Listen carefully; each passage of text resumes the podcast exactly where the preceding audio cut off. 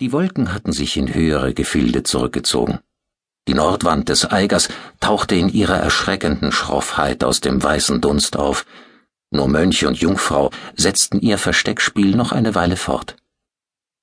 Zwischen Eis und Schnee, zwischen Felsen und Wiesen, begann Elysion über die großen Fragen des Lebens zu sprechen. Du blickst auf die majestätische Landschaft, die sich in ihrer einzigartigen Schönheit vor unseren Augen offenbart. Und du empfindest Ehrfurcht, Dankbarkeit und Demut. Keines Menschen Hand vermöchte zu erschaffen, was die Natur hier vollbrachte.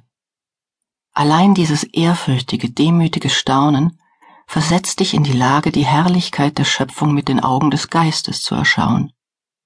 Blicktest du nur mit den Augen des Körpers, du sähest nur Gestein und Gras. Wer das Leben verstehen will, wird nur dann zu einem wahren Erkennen gelangen, wenn er die äußeren Augen verschließt und alle Teleskope und Mikroskope zur Seite stellt. Die Menschen suchen nach dem Anfang des Universums. Sie forschen, schauen ins Weltall, berechnen und lauschen auf ferne Töne. Sie stellen Theorien auf, legen Zahlen fest und verändern diese nach einigen Jahren wieder. Wem sollen diese Zahlen und Theorien dienen? Haben sie jemals eine Menschenseele zur Erkenntnis des einen gebracht? Spürten diese Forscher jemals den Hauch des Baumeisters aller Welten bei ihren Rechenaufgaben? Die Weisesten in unseren Reichen vermögen mit den Augen des Geistes in Reiche zu schauen, von denen kein Erdenwesen je gehört und die kein irdisches Auge je erblicken wird. Welten von unsagbarer Schönheit und Herrlichkeit, erschaffen von Wesen, die zu beschreiben ich keine Worte und Begriffe in der Sprache der Menschen habe. Jene von uns aber, die in die Unendlichkeit dieser Sphären den Blick gerichtet haben, sahen hinter diesen Welten noch andere, zu denen ihnen der Zugang jedoch bisher verwehrt ist. Nicht weil unwillige Hüter der Schwelle ihnen den Zutritt verweigern würden, sondern allein aus der inneren Gewissheit, noch nicht über die Reife zu verfügen, um in jene Welten eintreten zu dürfen. Uns allen aber ist bewusst, dass diese kosmische Treppe des Lebens kein Ende hat. Es gibt keinen Anfang, den wir uns vorstellen könnten. Wohl gibt es Anfänge von Universen, von himmlischen Reichen und lichten Sphären, die entstehen und wieder vergehen, denn alles ist Reifen und Wachsen von unvollkommenen zu vollkommeneren Stufen. Nichts bleibt so, wie es ist. Alles wandelt sich. Das Geheimnis des Lebens ist die Verwandlung. Welchen Sinn also sollte es machen, sich auf die Suche nach dem Anfang zu begeben?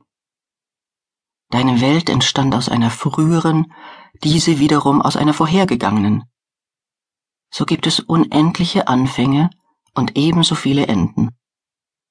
Wobei der Wissende erkennt, dass jeder Anfang einem Ende folgt und jedes Ende in Wahrheit ein Anfang ist. Wer dies erfasst hat, senkt in Demut sein Antlitz vor der unendlichen Einheit des Daseins. Denn er beginnt zu erahnen, dass nur der Anfang sich selber kennt. Alles aber, was ihm entspringt, ist ewige Verwandlung. Wir dürfen das Licht schauen, die Flamme aber werden wir nie berühren. Über die Verwandlung. Als wollte die Natur Elysions Worte unterstreichen, waren die Wolken nunmehr wieder ins Tal gesunken. Nur die letzten Fichten am Rande der Baumgrenze ragten darüber hinaus, sowie die in der Sonne glitzernden, schneebedeckten Könige der Berge. Du magst auf diese steinernen Giganten schauen und glauben, sie seien doch Zeugen für die Unwandelbarkeit. Doch ich sage dir, dass kein Morgen und kein Abend dem vorherigen gleicht. Nie siehst du diese Berge wieder so, wie du sie jetzt erblickst. Denn nicht nur die Natur wandelt sich in jedem Augenblick, auch du wirst morgen schon nicht mehr derselbe sein, der du heute noch bist. Nun besitzen wir alle die Fähigkeit, das Gestern mit dem Heute und das Heute mit dem Morgen zu verknüpfen. Dies ist eine wunderbare Gabe, weil sie dir zum einen das Sinnhafte deines Lebens, deines schon unendlich langen und nie endenden Lebens und zum anderen die Ganzheit des Daseins vor Augen führt. Es gibt keine wirkliche Trennung in der Schöpfung. Zeit entsteht durch Verwandlung. Jedes Wachsen, jedes Erwachen, jedes Erkennen schenkt dir etwas Neues. Und so wird das gestrige Neue zum heutigen Alten. Das Alte aber ist im Neuen aufgehoben.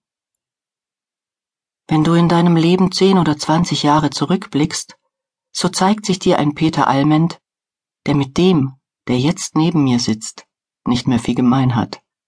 Du hast dich verwandelt. Und eines Tages wirst du nicht nur zwanzig, sondern du wirst zwanzigtausend Jahre zurückblicken.